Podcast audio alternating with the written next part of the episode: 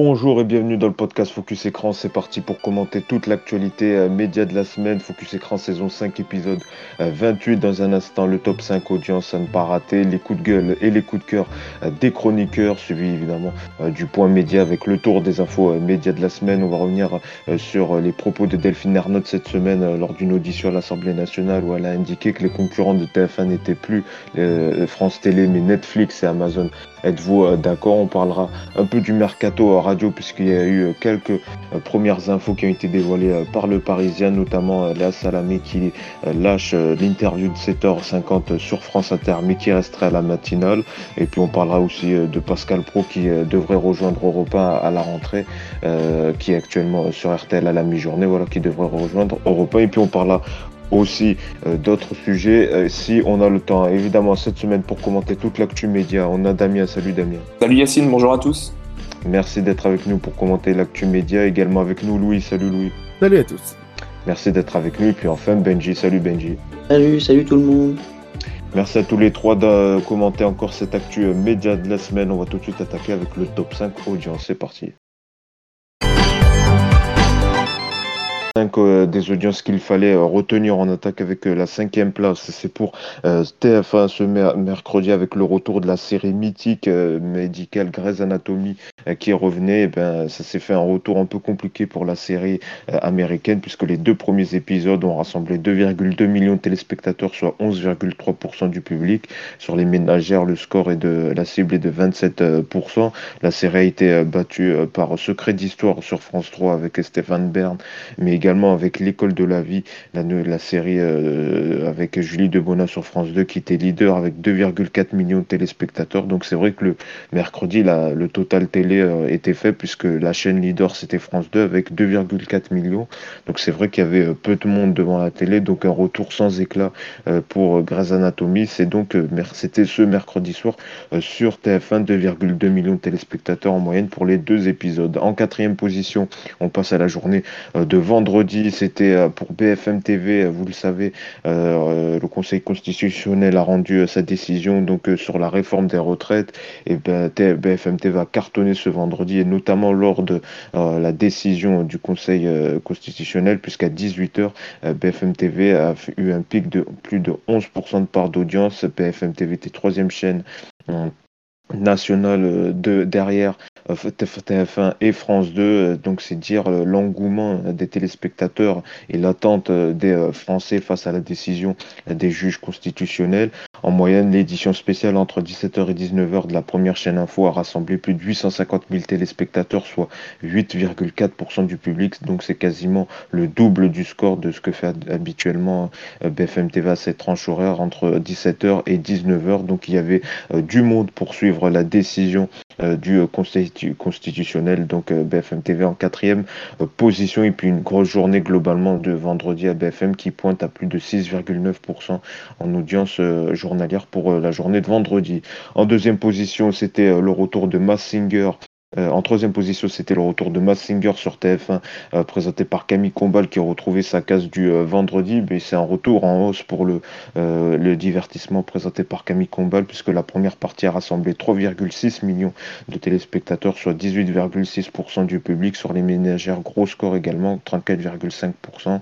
La deuxième partie, elle a rassemblé 3,3 millions de téléspectateurs, soit 23,1% du public. Donc c'est largement mieux que euh, la précédente saison qui était diffusée fin août euh, l'an dernier, le mardi, qui avait rassemblé la première partie, par exemple, à titre de comparaison, avait rassemblé 3,1 millions de téléspectateurs, donc quasiment 500 000 téléspectateurs de plus pour la première partie entre la dernière saison et la saison qui vient de démarrer. deuxième position, ben, c'est les difficultés de Nagui en prime time avec N'oubliez pas les paroles toujours vendredi avec les primes des Maestros, ça décolle pas, ça baisse même pour euh, Nagui, puisque sur France 2, euh, n'oubliez pas les paroles, en prime a rassemblé 1,7 million de téléspectateurs, soit 9,8% du public. Donc euh, France 2 en dessous des 10% en prime time vendredi, suite à cette nouvelle logique entre France 2 et France 3 de programmer donc des primes, des divertissements le vendredi et des fictions sur France 3 et inversement le samedi donc des fictions sur France 2 et euh, oui, c'est ça, des fictions sur France 2 et des divertissements sur France 3. Donc on voit que ça décolle pas, même hier, par exemple la soirée d'hier, le, documentaire sur le disco a rassemblé à peine 1,1 million de téléspectateurs, tandis que le téléfilm avec Cécile Bois a cartonné à plus de 5 millions sur France 2. Et d'ailleurs, justement, ce gros succès sur France 2 en prime time a profité au talk de Léa Salamé pour battre un nouveau record d'audience, puisque c'est notre première audience de la semaine, qu'à l'époque a battu encore un nouveau record d'audience en nombre de téléspectateurs, puisque le talk présenté par Léa Salamé a rassemblé 1,5 million de téléspectateurs, quasiment 1,6 million de téléspectateurs, soit 17,9% du public, donc un nouveau record pour euh, le talk présenté par Léa Salamé, qui est vraiment, tous les médias euh, le disent, qui est le succès de l'année, c'est vraiment la nouveauté qui cartonne et ça le prouve encore plus avec ce nouveau record d'audience. On va voir justement avec les chroniqueurs ce qu'ils en pensent de ces audiences de la semaine, peut-être Damien. Damien, donc là c'est confirmé qu'à l'époque c'est le succès de l'année, on est proche de la fin de saison, c'est sûrement le succès, euh, ce qui a retenu l'attention des téléspectateurs et même de nous, euh, des experts médias. Oui, parce que j'ai l'impression qu'on l'a dit euh, pratiquement à chaque émission, c'est-à-dire que l'émission n'a pas cessé de d'évoluer, de, euh, de gagner des téléspectateurs et, euh, et tant mieux parce que c'est vraiment un bon programme. Il y a quand même une programmation qui est euh, assez éclectique à chaque fois. Et puis voilà, Léa Salamé, elle fait le job. Moi, je me, je me souviens quand même lors de la première, euh, tu avais été assez dur avec Léa Salamé. C'est pas pour t'incriminer, mais voilà, non, mais il y, y, a eu quand même, il y, y, a eu des propos qui avaient été assez durs à l'encontre de, de, Léa Salamé. Et finalement, Pardon, mais là, tout le monde se rend compte qu'elle assure le job, que si elle était. Enfin, là, elle gère quand même l'émission. Christophe de Chavannes, il fait deux blagues de temps en temps, il intervient euh, parfois, mais elle gère l'émission euh, pratiquement toute seule, entre guillemets, et, et, elle fait le job largement. Elle n'a pas besoin euh, d'un bonhomme à côté d'elle pour, pour animer et pour faire venir les téléspectateurs. France 2, enfin France Télévisions, de manière générale, a bien, fait, a bien fait de lui confier la case, parce que on rappelle que c'était aussi un gros défi de succéder aux 17 années de, de Laurent Ruquier précédemment. Voilà, non, mais c'est ça, c'était un défi qui était quand même compliqué. Même elle, je pense qu'elle elle avait du mal à y croire. Je, crois qu'elle a fait mm. une interview dans, dans Touche pas en poste au tout début, avant de lancer l'émission, où elle avait dit on verra bien, en gros, si ça marche, ça marche, si ça marche pas, tant pis, on n'a pas vraiment d'attente au niveau des audiences. Parce que, voilà, elle savait que ça allait être un défi compliqué. Et en même temps, comme la qualité est là, euh, bah, les téléspectateurs sont au rendez-vous et, euh, et, ça change clairement de ce que faisait Laurent Ruquier euh, pendant des années. Donc c'est une bonne émission et, le, succès est là et c'est largement mérité.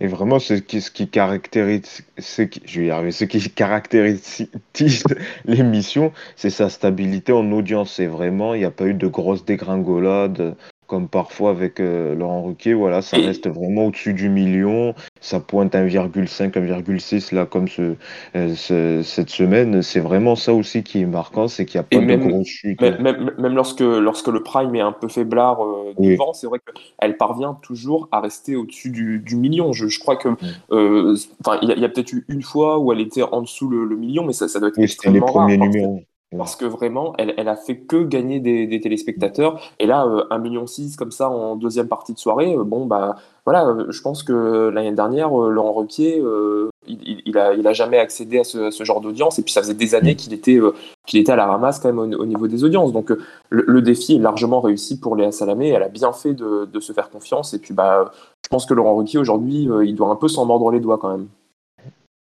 Euh, merci Damien. Un commentaire peut-être de Louis euh, sur les audiences de la semaine. Euh, non, alors déjà juste pour répondre sur sur quelle époque, c'est vrai que même c'est même pas une stabilité que que, que réussit Léa Salmé, c'est même une progression constante hein, parce que depuis au moins plusieurs mois en part d'audience, ça fait que d'augmenter. Bon là, on est à 17% à peu près, mais ça reste très mmh. correct. Euh, voilà, là, mais c'est le nombre de téléspectateurs qui a augmenté.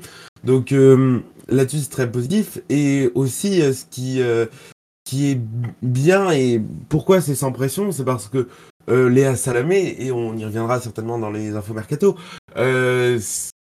son métier, c'est avant tout journaliste elle n'est pas animatrice. Donc c'est-à-dire que elle s'en fout si ça serait un ou pas. C'est, elle, va pas euh, perdre son métier, qui est journaliste, qui était, euh, euh, enfin qui qui était un intervieweuse politique dans le 7-9 de France Inter.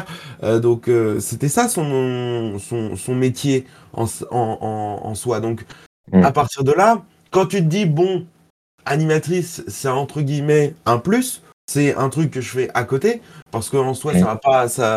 Si, si je réussis pas, bah, c'est pas grave. J'aurai toujours mon job à France Inter. C'est pas, pas le problème. il me semble qu'elle était pas inquiétée à France Inter. Euh, eh bien, à partir de là, tu, l'apportes beaucoup. Tu, enfin, tu, tu es beaucoup plus serein et d'une certaine façon, elle se lâche un peu plus. Et franchement, moi, je trouve, et ça euh, vraiment très intéressant pour le coup. Euh, ensuite, euh, sur les autres audiences, euh, je reviendrai sur celle de, euh, de Grey's Anatomy. Euh, je pense que cette série aurait dû s'arrêter il y a longtemps. Je pense que en fait, ça fait des années que TF1 fait la saison de trop avec cette série. Alors, est-ce qu'il y a beaucoup de grosses séries sur le marché? Je suis pas sûr non plus. Mais ça, euh, comment? C'est ça, parce qu'on disait, je me souviens des précédents débats, on disait oui, le divertissement le mardi on comprend pas. Ben maintenant, si on comprend, parce que les séries américaines, que ce soit Grey's Anatomy ou The Resident, c'est- ça Oui, fonctionne mais je, plus. mais je pense que TF1 pourrait tenter des trucs. hein. Je pense que euh, je trouve que le divertissement, oui, mais moi je trouve qu'il y a euh, il manque du, une émission sur TF1. Bon après c'est un autre débat, mais une émission je pense, flux en direct. Je pense qu'il manque ça.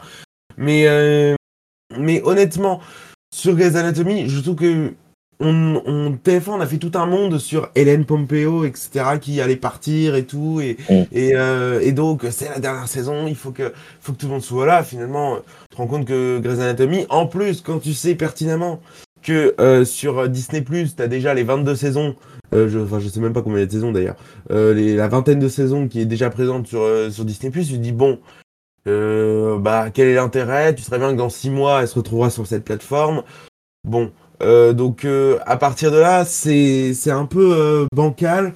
Et donc euh, honnêtement, je pense que Grey's Anatomy, ça va pas du tout faire un bon score. Je pense que si ça se maintient à 2, à 2 millions et demi, je trouve que ce serait Mm. même un bon score. Euh, donc euh, honnêtement, je suis plutôt, euh, je suis pas très rassuré de ce qui, de, de ce qui est proposé. Après, pour leur défense, ils sont proches des leaders, euh, puisque France 2 est à peine leader avec 2,6 millions. Donc, c'est Oui, vraiment le total, le problème, c'est que là, total, c'est le total télé du mercredi qui est extrêmement faible. Ouais, voilà, mais c'est le problème, c'est que en mettant des... Mais alors, si on se base sur la concurrence, alors, et imaginons Bah, que la t'avais le choix quand même. Là, là, on peut pas dire ils avaient le choix. Ils avaient une série avec euh, l'école de la vie. Ils ont Top Chef sur M6. C'est juste que les gens maintenant ont des nouvelles habitudes, je pense. Ouais, mais, je... mais moi, je trouve que quand même, malgré tout, euh, tu sais pertinemment que Top Chef, ça fait moins d'audience. Pourquoi? Parce qu'il n'y a, plus de conf- il y a plus de confinement. Avant, ça faisait des 4 millions, etc. Euh, genre 2020, 2021, Ouais. 4-5 millions. Ah, il faut les mêmes scores que Pékin Express. hein. Oui, oui, voilà. Euh, hum, le problème, c'est que la télé se renouvelle très peu, et donc à partir de là, ben, tous tous les programmes, eh bien, se, se niellent vers le bas. Moi, je suis pas d'accord de penser que oui, euh, euh, il y a moins de gens qui regardent la télé, donc ça doit être une fatalité. Non, faut pas que ce soit une fatalité. Il faut justement, c'est à partir de là, même si tu as un peu moins de, euh, on dit souvent l'expression, euh, quand t'as quand t'as pas d'argent, faut avoir des idées. Mais le problème, c'est que la télé, elle a pas d'idées là.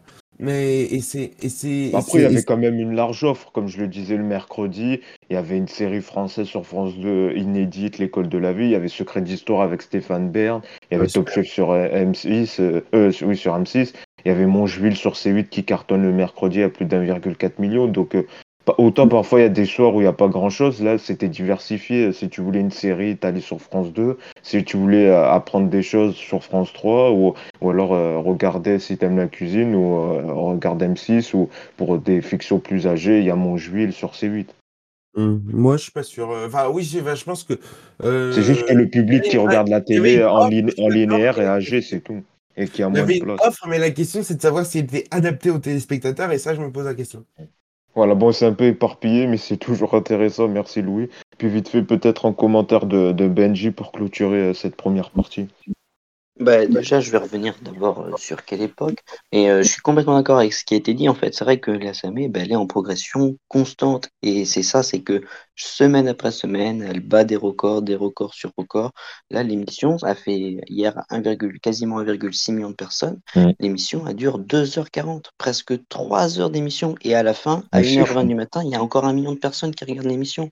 C'est, c'est ça qui est assez exceptionnel. C'est dans le sens où euh, habituellement, les deux secondes parties de soirée, c'est court, enfin, ça dure une heure, une heure et demie max. Là, c'est presque trois heures d'émission et les gens regardent trois heures d'émission. Et ça, c'est quelque chose, je trouve vraiment, euh, quelque, quelque chose d'exceptionnel, quoi. Réunir un million de personnes à une heure du matin, euh, vraiment, vraiment, c'est un, un, vrai, euh, un vrai exploit. Il y a seulement eu trois émissions sur 25 au total. C'est exactement ça. Trois émissions qui ont été juste en dessous le million. C'est à chaque fois, c'est ce palier qui est Et aussi, il y a un autre, il y a une autre, euh, un autre, euh, un autre problème qu'ils ont euh, enlevé, c'est que avant, je trouvais qu'il y avait trop d'invités. Maintenant, il y en a moins. Et tu as le temps de plus les, connaître, etc. Tu n'as plus les changements de plateau où tu avais 15 invités, puis maintenant tu n'en as plus que 4, etc. Et je trouve que c'est vachement bien parce qu'en fait, finalement, le, la façon aussi dont est fait le plateau, etc. En fait, c'est, on a l'impression que c'est une émission de discussion. Et c'est ça les talks d'aujourd'hui, les talks aujourd'hui qui fonctionnent aussi sur les plateformes, enfin, sur Twitch, etc. Tu remarques que c'est des émissions pas très, euh, alors qui sont qui sont encadrées, qui sont euh, où il y a un, conducteur, etc. Mais mm. sont malgré tout, genre tu discutes, tu discutes de tout, de rien, et c'est un peu, et franchement, c'est vraiment dans la mouvance d'aujourd'hui. Et honnêtement, donc ce succès s'explique totalement par la société d'aujourd'hui, j'ai envie de te dire. Mais c'est totalement ça. En plus, euh, hier, par exemple, pour avoir regardé l'émission, euh, c'est Danny Boone d'abord qui a commencé à être interrogé. Après, il a, il a été interrogé pendant quasiment 25 minutes, une demi-heure. Hein, vraiment, on a parlé de Danny avec Danny Boone pendant une demi-heure. Et euh, d'un coup, hop, il y avait Jean-Luc Lemoyne qui parlait. D'un coup, il y avait Frédéric Becbédé, et etc. Et tout le monde discute entre eux. Et c'est quelle époque? C'est la seule émission, je pense, aujourd'hui, de temps long, c'est-à-dire où les invités peuvent être euh, peuvent discuter pendant une demi-heure et en tout, ça l'émission va durer deux heures et demie. Et pendant ces deux heures et demie, ils vont discuter à 6, 7, 8. Et ça, c'est quelque chose qu'il n'y a pas à la télé. Et pourtant, qu'est-ce que c'est bien? Et puis ça fonctionne, ça se voit très bien, ça fonctionne très bien. Euh, juste pour revenir sur les trois émissions qui n'ont pas fait le million, c'est vrai, il y a eu trois émissions, et en plus, dans ces trois émissions, il y a euh, une émission qui est face à Miss France. Donc, en fait, il n'y a eu que deux vraies émissions sous le million, c'était les épisodes 2 et 3 de quelle époque Donc, depuis l'épisode 3, il n'y a plus de, euh, d'épisodes sous le million, et là, ouais, million jusqu'à 1h20 du matin. Franchement, c'est incroyable. Donc, ça, c'était pour quelle époque Après, je vais revenir sur Grey's Anatomy. Bah, Grey's Anatomy revient sur les scores que, que, la série a fait euh, l'an passé. Bon, c'est une série qui a maintenant 18 saisons, bientôt 19. Euh, euh, l'actrice principale va quitter la série d'ici un mois pour la, France. Et puis c'est vrai que le total TV le mercredi est assez faible, mais surtout il n'y a aucune chaîne qui est vraiment leader. souvent c'est France 2 avec ses fictions, mais c'est dès qu'elle propose des fictions policières, dès qu'elle propose des fictions hors policières, euh, ça marche vraiment pas, pas très bien. Et là, bah, l'école de la vie est tout juste leader euh, à 12,4% mmh. de, part d'audience. C'est le quatrième et à 11,6. Il n'y a même pas un point d'écart entre le premier et le quatrième. Donc il n'y a vraiment pas de leader euh, sur, euh, sur le mercredi. Et surtout, on a une TNT très forte le mercredi. On a, je voyais, il y avait euh, C-Star qui avait proposé un film, Big Game, 725 000 personnes, 3,6%. Quand il y a 700 000 personnes qui vont sur C-Star pour regarder un film, c'est bien que les gens, ne, le mercredi, en tout cas surtout le mercredi, ça se confirme surtout le mercredi, les gens regardent d'ailleurs, vont essayer de trouver quelque chose ailleurs parce que visiblement les programmes proposés par les catch historiques leur plaît pas en fait. Oui, c'est vrai. Et puis Mongeville aussi, on en parle souvent, qui cartonne à plus d'un million, 1,3. Donc c'est vrai que ça grignote euh, des parts aux chaînes historiques.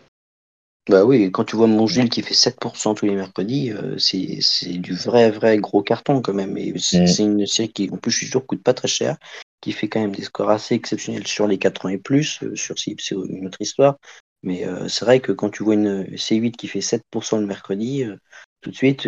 Ça, leur permet d'être leader. Euh, et ça leur permet d'être leader au, mois aussi, hein, parce qu'ils font des gros scores euh, euh, mensuels. ils sont largement leaders TNT. ils sont largement leaders. Même si TPMP un peu baissé cette semaine, mais bon, avec l'heure d'été, puis peut-être les dernières parties qui étaient moins intéressantes.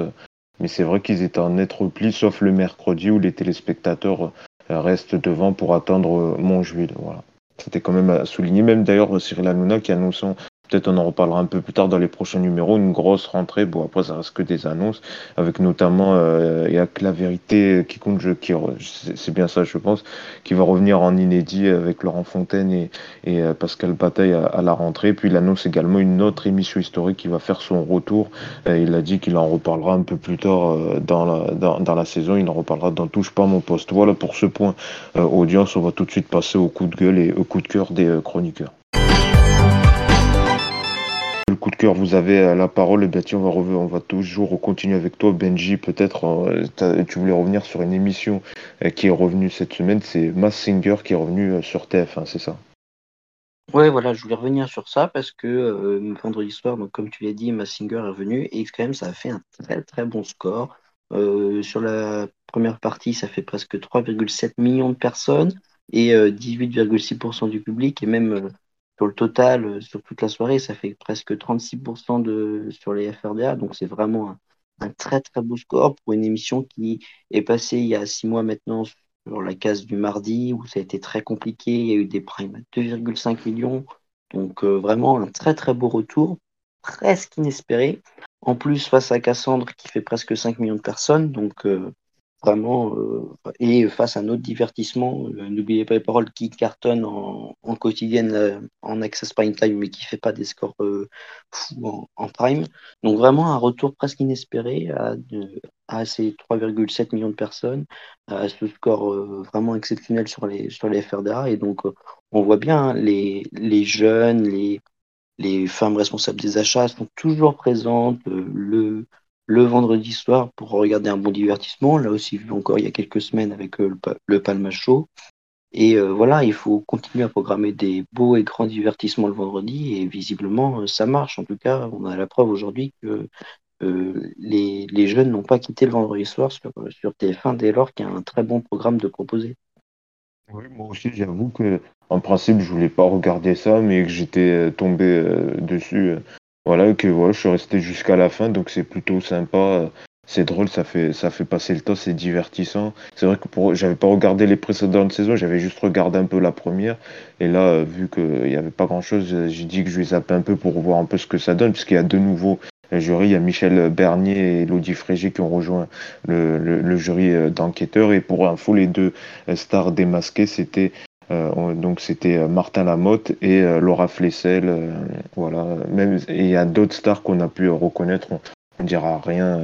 on dira rien. là, vendredi prochain, ce sera encore six nouveaux six nouvelles stars qui vont s'affronter sous de nouveaux déguisements. On verra ce que ça donnera par la suite. Mais, c'était bien de le souligner, Benji. C'est vrai que voilà, TF1 qui retrouve un peu des bons scores le vendredi pour ses, ses prime time. Merci Benji pour ce coup de gueule ou non coup de cœur voilà sur coup de cœur plutôt. On va passer à Damien euh, Damien coup de gueule coup de cœur. Toi tu souhaites revenir sur un média en ligne qui fait euh, parler. Voilà je voulais revenir sur un article de France Info qui met en lumière le nouveau média Omerta, un média qui se présente sans parti pris, média d'enquête et de reportage, créé par Régis Le Sommier, ancien journaliste de Paris Match, puis de Russia Today France. Pourtant, euh, France Info révèle euh, de nombreux exemples de partis pris euh, dans son papier, notamment sur la guerre en Ukraine, sur la place occupée par André Berkoff dans ce nouveau média, présenté comme un habitué des fake news, ou encore sur la publication de certains articles mensongers, comme celui de la prétendue dépénalisation de la zoophilie en Espagne, ou encore de la mise en avant d'un reportage reprenant la théorie du grand replacement en Tunisie. Et l'article de France Info conclut Omerta se dit sans parti pris, mais il s'agit d'un média avec des positions idéologiques claires. Et c'était juste voilà pour rappeler qu'il faut faire attention à ce qu'on à regarde et, aux, médias qui se disent neutres et sans parti pris. Il y a toujours un fond euh, de parti pris, peu importe vers quel média vous allez tourner. Et là, pour le coup, euh, ce, ce média-là est quand même euh, très très orienté politiquement et a une idéologie claire. Tout de suite au point média, c'est parti. Média, c'est les dernières infos euh, de la planète média. Il y a beaucoup de choses à dire. On va peut-être commencer par les euh, propos de Delphine Ernotte cette semaine qui était auditionnée à l'Assemblée euh, nationale. Elle est revenue un peu sur l'état du secteur actuel. Elle a notamment évoqué le groupe TF1. Elle a dit que, par exemple, elle a toute confiance en Rodolphe Belmer, le président du groupe TF1, pour redonner un souffle à, TF1. Je sais qu'il y a une angoisse de perdre du leadership dont ils ont l'habitude, mais il ne faut pas qu'ils s'inquiètent, il y a encore de la marge. Euh, voilà, elle fait notamment référence euh, à ce qu'on disait il y a plusieurs semaines où potentiellement avec le vieillissement du public que TF1 pourrait euh, perdre sa place de, de, leadership et aussi par rapport aux, plateformes, aux grandes plateformes Netflix et Amazon et Disney. D'ailleurs, c'est ce qu'elle dit. Delphine Arnault, elle dit que, que les concurrents de TF1, ce n'est plus France Télévisions, mais Netflix, Amazon ou Disney. Et puis ce qui est intéressant aussi, et qui peut-être n'a pas été souligné, c'est qu'elle affirme que TF1 les a contactés pour partager euh, les droits euh, des JO et ce qu'elle a refusé d'ailleurs, ce qu'elle a indiqué, euh, ce qu'elle a refusé. Donc c'est intéressant ce qu'elle dit, que ce soit sur le fait que France Télé ne soit plus les concurrents de, de TF1 et aussi sur TF1 qui veut de plus en plus s'implanter sur le sport qui est un peu monothématique avec le foot, le foot et qu'on voit euh, qu'il essaye de proposer euh, une pluralité de, de, de sport avec le rugby euh, cette année. Et puis là les JO qui était le groupe TF1 qui était un peu intéressé aussi par par les JO on va PNJ sur ses commentaires ses, ses propos quel quel regard tu portes?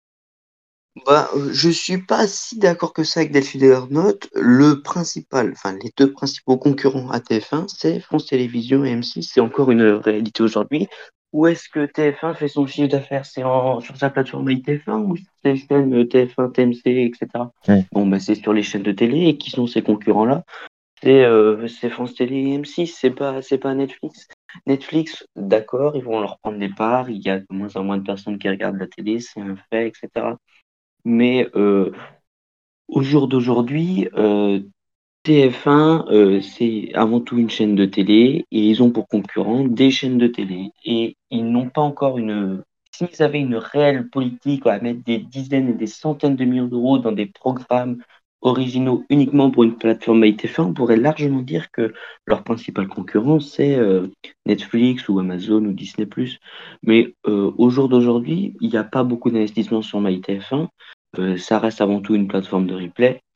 Et les, les, vrais concurrents de TF1, c'est France Télévisions et M6. Et France Télévisions a comme principal concurrent non pas Netflix ou Disney+, mais TF1 et M6. C'est bien contre eux qui se battent tous les jours, en principe. On compare pas le, à 9h le matin les audiences de Netflix, bon, parce que c'est pas mesuré, mais même si c'était mesuré, on comparerait toujours avec TF1 et M6 et non pas avec, euh, avec Netflix ou Disney, à mon avis. Et d'ailleurs, Rodolphe Belmer veut vraiment donner un coup d'accélérateur sur MyTF1, sur la plateforme MyTF1, qui veut qu'elle devienne euh, puissante. Donc ça va être aussi intéressant. Et sur les JO aussi, c'est vrai qu'on parlait est-ce que toi, ça t'a étonné ces propos euh, qu'elle dise Elle a dit que TF1 euh, voulait aussi euh, avoir sa part dans les JO, ce qu'a répondu négativement France Télé suite à la demande de TF1. Alors, bon, c'est vrai que c'est étonnant parce que les JO, on dit c'est France Télé, c'est France 2, c'est France Droit, voilà, et que euh, se dire potentiellement que peut-être TF1 euh, voulait aussi avoir euh, sa part dans la diffusion des JO, surtout que cette année, l'année prochaine, on n'oublie pas que voilà, c'est en France, donc c'est aussi particulier. Oui, mais alors après, bon, je trouve mal le communiqué, dans le sens où elle a expliqué il y a quelques mois à l'Assemblée nationale qu'en fait, les JO, ils ont été achetés par l'Union des services publics européens, et donc en fait, mmh dans chaque pays d'Europe, les JO de 2024 seront diffusés par le service public dans chaque pays. Et ça a été acheté par euh, l'Union. Euh, l'Union. Et en fait, dans le contrat qui donc a permis que, France Télévisions ait les JO, euh, il est écrit que les trois des JO ne sont pas cessibles. C'est-à-dire que ah, euh, Delphine n'a pas le droit, vu que ça a été acheté en groupe, entre guillemets, c'est un achat groupé, n'a pas le droit d'en vendre ne serait-ce qu'un un morceau d'une épreuve à TF1 euh, ou à M6 ou même euh, à la chaîne d'équipe. ce n'est pas possible puisque ça a été acheté par un lot groupé pour que les seuls diffuseurs des JO dans toute l'Europe soient des diffuseurs de services publics.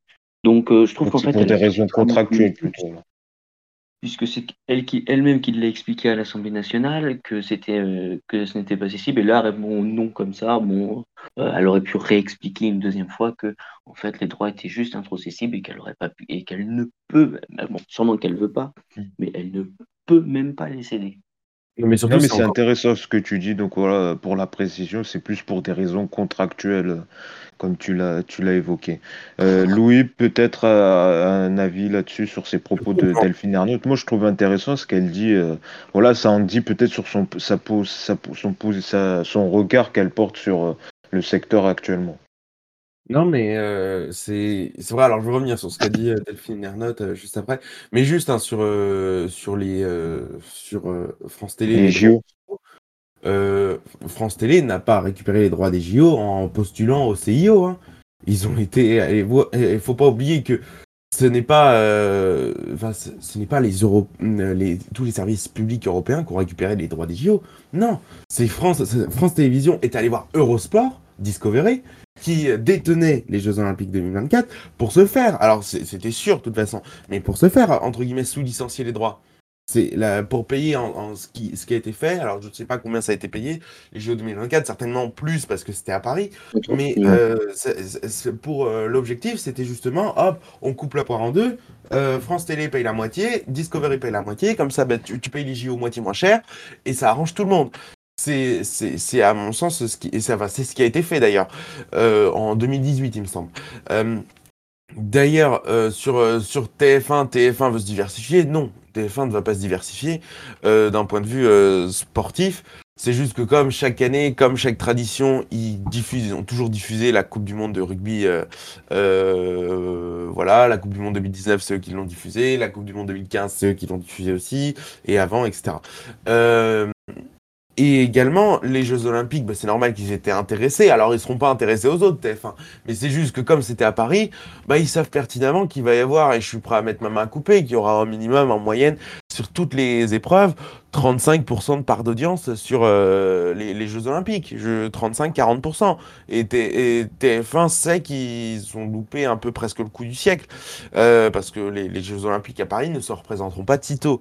Euh, donc, euh, donc voilà. Ensuite, sur ce qu'a dit Delphine Ernotte, que qu'il faut pas qu'il s'inquiète, qu'il y a encore de la marge. Alors déjà, moi je trouve que la position de Delphine Ernotte est très intelligente parce que euh, on est dans un monde où la télé va mal et donc justement ce qu'il faut, enfin la télé, le, la TNT va mal, plutôt la TNT euh, globale. Peut-être Damien, une réaction à, à ces propos de Delphine Ernotte. Non, mais moi je suis pas du tout d'accord avec euh, mes camarades. Je, je considère qu'elle a entièrement raison dans son analyse. On le sait, voilà, les grandes chaînes ont d'ores et déjà perdu le monopole de l'innovation en matière des séries, et cela depuis longtemps. Euh, toutes les grandes séries sont désormais des productions Netflix ou Prime Video, et le pire, c'est que les grandes chaînes ont parfois même fait le choix de pactiser avec le diable, entre guillemets, en s'associant avec ces plateformes pour produire des séries.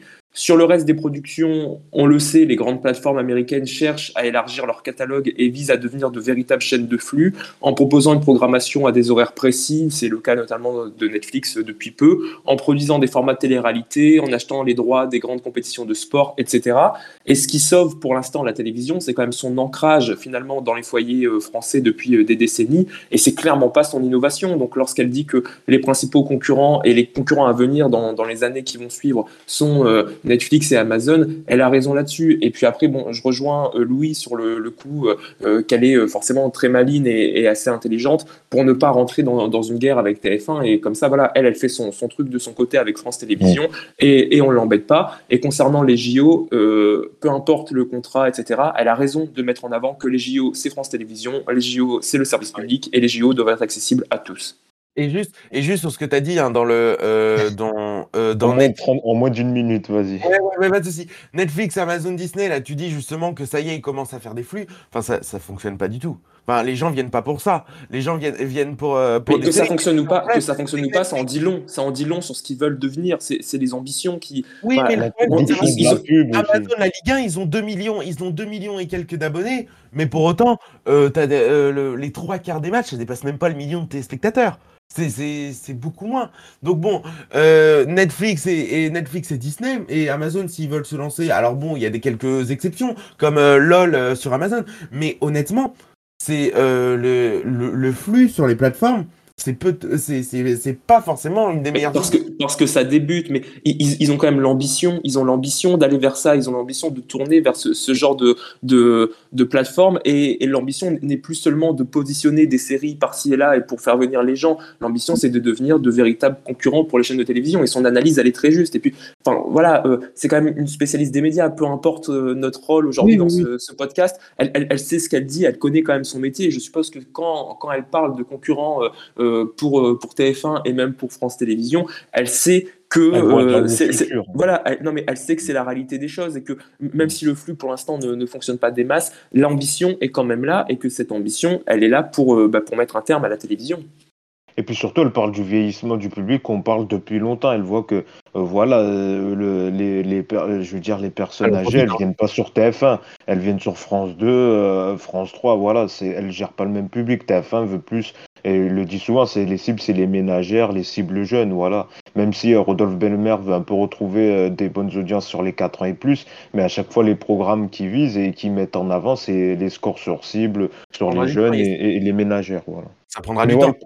Voilà, mais voilà pour le, pour le débat euh, sur ces euh, propos. On va euh, vite fait revenir sur une alliance historique entre Canal et Apple TV+. Ça a été officialisé donc cette semaine. Donc la plateforme américaine s'allie avec Canal. Donc les abonnés Canal, hein, voilà, je précise bien, les abonnés Canal auront donc accès aux séries au catalogue Apple TV+. euh, C'est un accord, un accord historique et pluriannuel et ça va bousculer Canal puisque euh, ils vont diffuser par exemple à partir du 22, je crois dès euh, jeudi prochain, la série euh, Mythic The Morning. Oui, ils ont Euh, tout déprogrammé. Oui, c'est ça, The Morning, je sais plus le nom précisément. Voilà, The Morning Show avec Jennifer Aniston qui sera diffusé donc tous les jeudis euh, à partir de la, la semaine prochaine sur Canal+. Et ils ont prévu également une grosse cam- campagne pub pour officialiser donc ce euh, partenariat. Donc on voit qu'en ce moment euh, Canal euh, niveau de sa plateforme euh, vraiment il met beaucoup à souligner également le succès de l'offre RA+ pour les moins de 26 ans euh, et Maxime Saada qui a annoncé cette semaine que la barre des 5000 abonnés a été, euh, a été euh, dépassé. Là, D'ailleurs, euh, la- l'abonnement pour euh, les moins de 26 ans, euh, l'offre se termine rapidement, se termine dans les prochains jours. Pour rappel, l'offre A+, c'est donc Canal, Disney, Netflix, OCS, Paramount+. Je ne sais pas s'il y aura Apple dedans, mais je suppose que oui. Oui, donc je suppose qu'il y aura aussi Apple euh, pour moins de 20 euros. hein. Je crois 19,29 euros ou à peu près dans, dans ces eaux-là. Vite fait, peut-être sur ces partenariats, Louis, un commentaire. Bah, Franchement, bon, déjà, je suis abonné Canal, donc je heureux déjà d'avoir Apple TV+. Mhm. Euh, mais euh, alors, si on parle juste d'un point de vue économique, purement économique, mais ce que fait Maxime Sada et euh, alors au-dessus Vincent Bolloré, et d'un point de vue économique, c'est franchement très très intelligent, très intelligent parce que ils se mettent l'objet quand tu quand tu vois que bah, l'objectif d'une entreprise, c'est d'avoir un monopole, d'avoir une croissance économique, d'être d'être tout seul sur un secteur. TF, euh, TF1. Euh, Canal est tout seul dans le secteur de la distribution. Il distribue donc là, euh, donc, euh, donc là, Canal, Netflix dans une même offre, Disney, OCS, Paramount et donc là Apple TV+. Et je suis et d'ailleurs euh, je suis prêt même- je suis prêt même à mettre ma main à couper d'ici un an un an et demi maximum. De toute façon il n'y aura pas beaucoup d'autres portes de portes d'entrée d'inclure Prime également là-dedans. Parce que pourquoi? Parce que à la fin de l'année il y a la renégociation des droits de la Ligue 1. Si Amazon récupère à nouveau les droits de la Ligue 1 euh, et que Canal en récupère une partie et que Beansport en récupère une partie, je suis prêt à mettre ma main coupée qu'il y aura une offre 100% Ligue 1 incluant Prime Vidéo, etc. Et que Prime rentrera également dans le catalogue Canal. Alors là, peut-être qu'il y aura un surcoût, mais honnêtement, c'est. Et, et donc là, ça veut dire que tu aurais toute la palette et Canal aurait une forme de monopole. C'est très intelligent ce, ce- ce qui a été fait pour le coup. Euh, bon, en plus, c'est sans surcoût. C'est euh, ce qui est bien parce que l'avantage, c'est que ça permet également d'enlever cette image de Canal, même si c'est toujours le cas, hein, euh, de, euh, de euh, distributeurs, de décodeurs très chers, etc., où les abonnements sont très chers. Là, en plus, avec les, offres euh, dernières qu'ils ont faites, puis en plus, tu, mets ça, c'est vraiment bien. Alors, après, pour le coup, l'avant- l'avantage d'Apple TV+, c'est que ce sont des... C'est que euh, ils misent davantage sur la... Apple euh, mise davantage sur la qualité que la quantité, mais aussi euh, ce que je remarque sur Apple, sur Apple TV+, c'est que c'est pas du tout euh, Canal ne distribue pas du tout Apple TV pour euh, d'un point de vue économique, parce que Apple peut très bien s'en sortir sans Canal. Mais c'est après, je sais pas si ça fonctionne en France. Hein. Ben, en, fait, Apple TV déjà personnellement, c'est accessible à beaucoup de gens en fait à la base. C'est-à-dire que quand tu achètes, je sais pas, des AirPods ou des, euh, un iPhone, tu as un an d'accès à Apple TV+. Voilà, donc après, ce que les gens ils vont regarder, je pense Ah mais après, c'est autre chose. Il n'y a pas de grosses séries. Euh, après, peut-être que je suis un culte sur ce sujet, mais moi, personnellement, je trouve que c'est plutôt une bonne affaire pour Apple TV pour avoir une plus grosse, euh, un plus gros public avec Canal et de, que le public de Canal découvre les séries d'Apple TV+. C'est la visibilité. Mais je pensais pas quand même, parce que l'accord, il va loin, parce que pour que Canal diffuse carrément euh, le, la série, enfin, tu vois pas Canal diffuser, euh, je sais pas, euh, Outer Banks ou, euh, ou je sais la pas. des Papel. Bon. Mais je trouve, mais franchement, c'est plutôt très positif pour Canal. Et, et, Benji, peut-être un commentaire sur cette, sur cette alliance. Ben, moi, je pense que c'est très très intelligent de la part des deux parties. C'est dans le sens où euh, Canal, ils, vont, ils ont quand même la capacité d'avoir des offres vraiment incroyables. tu as repris l'offre plus.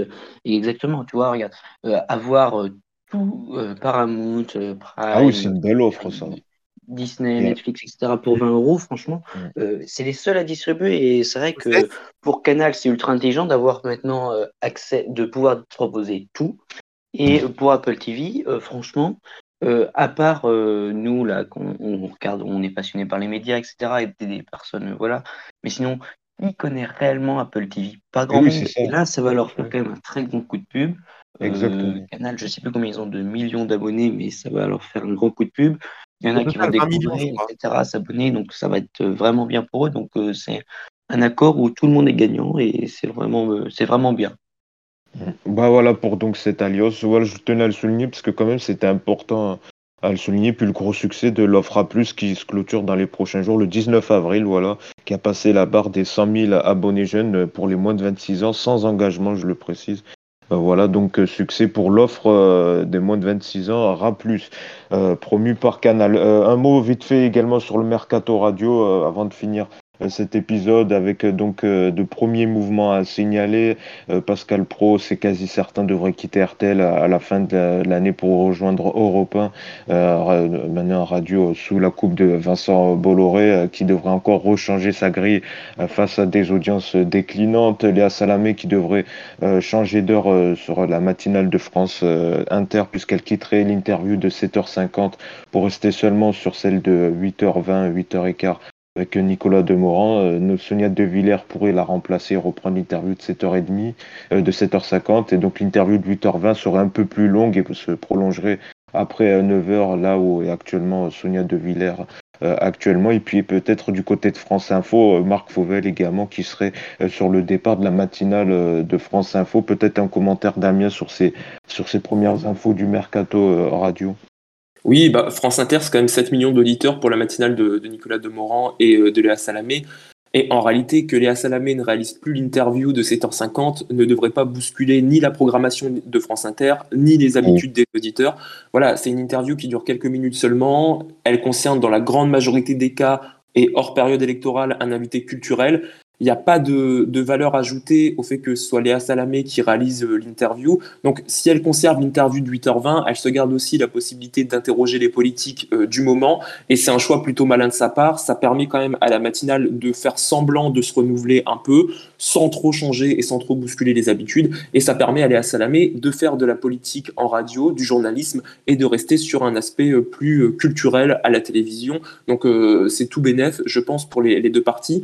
Concernant Pascal Pro, pour moi, il n'y a rien d'étonnant. C'est plutôt sa continuité sur RTL qui, questionnait finalement, au vu de l'affirmation de, ses idées politiques au fil des années et sa place euh, voilà, qu'il occupe sur CNews. Désormais, euh, voilà, sa place est clairement sur Europe 1. Et ce qui est à craindre, néanmoins, je pense, euh, et on l'a déjà évoqué, avec des radios aussi politisées, c'est un service radiophonique un peu à l'américaine avec une ligne politique très affirmée, très affirmée pardon, laissant quand même très peu de place à la pluralité des idées.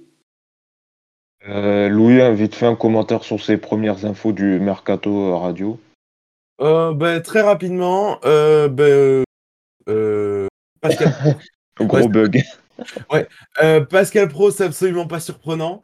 Euh, Léa Salamé, je, je me demande pourquoi, ben voilà, après c'est son choix, hein, mais euh, voilà, je- voilà, pourquoi juste celui du 8h20, même si c'est l'interview politique, euh, et que l'interview politique serait donc prolongée, j'avoue que j'ai un peu de, mal à comprendre, on n'est pas dans une année électorale, enfin bon, à moins qu'ils veulent faire pour les élections européennes un truc de fou, enfin moi ça m'étonnerait. Euh, mais euh, voilà, Sonia De Villers, moi je dis oui. Euh, sur euh, parce que je, je- dans le service culture, moi je, je la trouve franchement très très bien. Euh, et puis euh, Marc Fauvel sur le départ de euh, France Info, bah, je trouve ça dommage parce qu'il formait un, il formait un, un super un super duo tous Alors, les deux. à pas la- confirmé. hein. Voilà, c'est pour l'instant, c'est des simples hypothèses. Oui, euh, oui, mais bon, si, bon, voilà. Et puis, euh, au passage, Léa Salamé, c'est souvent un marronnier. hein. Ça fait plusieurs années qu'on dit, bon, elle est un peu Oui, mais après, là, c'est pas grand-chose. hein. Comme le disait Damien, euh, si elle quitte l'interview de 7h50, c'est pas un gros bouleversement, puisqu'elle restera dans la matinale. hein. Oui, Donc, oui, comme l'a dit Damien, c'est plutôt intelligent, ça donne un semblant euh, d'innovation, de nouveauté. euh. Enfin, voilà. Merci Louis pour conclure, Benji, un mot sur, ces, sur ce début de Mercato Radio qu'on dit qu'il sera plus animé en radio qu'en télé. Bah, euh, pour l'instant, vu ce qui est sorti dans l'article du Parisien, il m'a pas l'air d'être très animé. En- qu'est-ce qui- dans dans l'article, c'est écrit que RMC va grosso modo garder toute sa grille, que pour Europe 1, à part l'arrivée de Pascal Pro, ils ont bien cherché partout, mais il y a personne qui veut venir. Que Ah bah euh, pour RTL, tout le monde a re-signé. Euh, alors, aura peut-être un petit changement sur RTL Soir, euh, suivant qui va remplacer Pascal Pro, mais euh, à part Pascal Pro et peut-être RTL Soir, les changements vont pas être nombreux. Sur France Inter, on parle de quoi comme euh, grand mercato radio? Euh, le changement de la personne qui fait l'interview de 7h50 et de savoir si la matinale se finira à 9h ou 9h30 et si le changement du présentateur du 13-14. Ça fait pas un très gros mercato radio quand même. hein.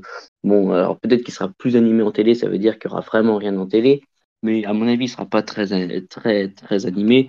Euh, pour Pascal Pro, bah, euh, c'est euh, voilà, c'est pas du tout une surprise. Tout le monde, tout le monde le savait. La question est est-ce que ça allait se faire cette année ou l'année prochaine? Bon, ben voilà, c'est cette année.